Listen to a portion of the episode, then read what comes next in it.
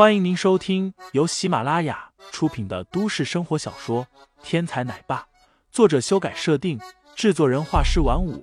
感兴趣的听众老爷们，赏个三连，点亮我的关注，点亮你的夜空。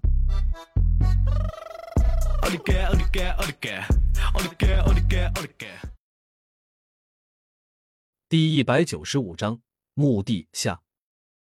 韩太盛冷哼道：“希望你说话算话。”这话虽然是带着一丝威胁，但是显然韩太盛同意了白事官的方案。正所谓自古争权起三社，从来祸起萧墙内。恐怕韩新雪做梦也想不到，自己的亲人会和韩家的绝世仇敌联合在一起来对付自己。在白事官和韩太盛互相联合的同一时刻，林飞正在游轮上和沃特还有梅若欣一起吃饭。当然，这是三个人一起的晚餐，并没有吕小树在场。今天的晚宴上的一幕，基本上震惊了所有的游轮乘客。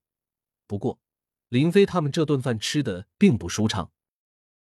一来众目睽睽之下，被人时刻关注的饭局很不爽利；二来几个人与吕小树显然也有几分不合拍。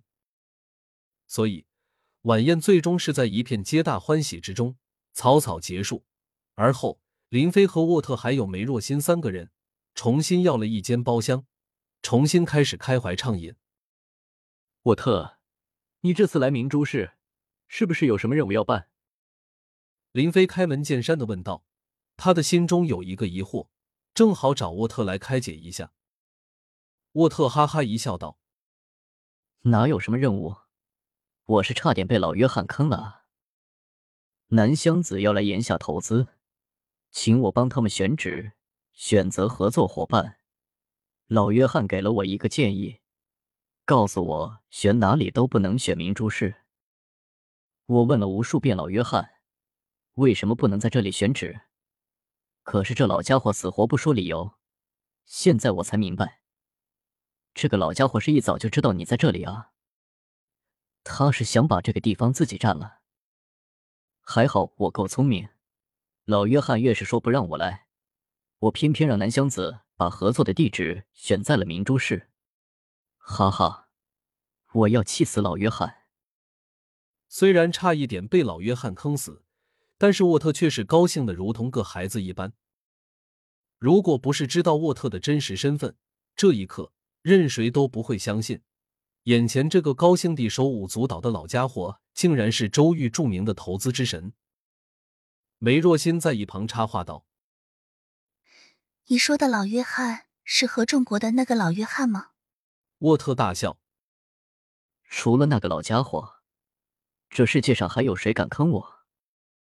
梅若心顿时一阵啧舌，原本只是想在酒吧随便的把自己交出去，哪知道竟然找了一个这么牛逼的一个人物，不但可以和周玉的投资之神沃特把酒言欢。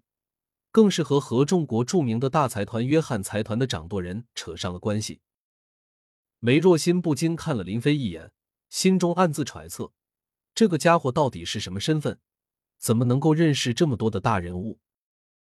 沃特见多识广，一看梅若欣的样子，开口问道：“梅小姐，以我的眼光来看，你和林的关系恐怕不一般吧？”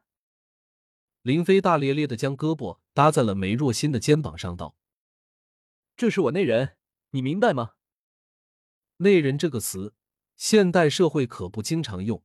不过沃特也是个言下通，立刻就明白了过来，当即笑道：“哈哈，林，你真是好样的，贵国的仙子都被你搞到手了，厉害，厉害。”梅若欣杏脸一红，却是没有反驳。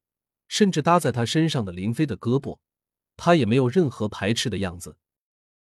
从这一刻起，他已经知道，如果真的能够成为林飞的女人，对于他肚子里的孩子来说，这就是最好的选择。在怀孕之前，他只是想把自己的第一次挥霍掉，宁可随便给一个人，也不就此屈服。但是没想到，这一次放纵，她就已经怀孕了。母性的光辉自从她怀孕的那一刻起，顿时发挥了作用。她自己也搞不明白，为什么会这么想将这名孩子生下来？对于一个娱乐明星来说，绯闻就是他们的致命死穴，尤其是梅若欣这样的青春玉女。但是梅若欣就是想要这个孩子，哪怕拼上了自己的事业和前途，甚至拼着暴露的风险来到海上花号上，想要吃海斑鱼，以便可以保胎。林，既然你在这里，那么南湘子的合作伙伴就由你来定吧。沃特打断了梅若欣的思绪，开口说道：“你确定吗？”林飞笑着说道。这可是举世瞩目的南湘子集团的合作伙伴，你就这么交给我一个外人，你就不怕南湘子背后骂你？听众老爷们，本集已播讲完毕，欢迎订阅专辑，投喂月票支持我，我们下集再见。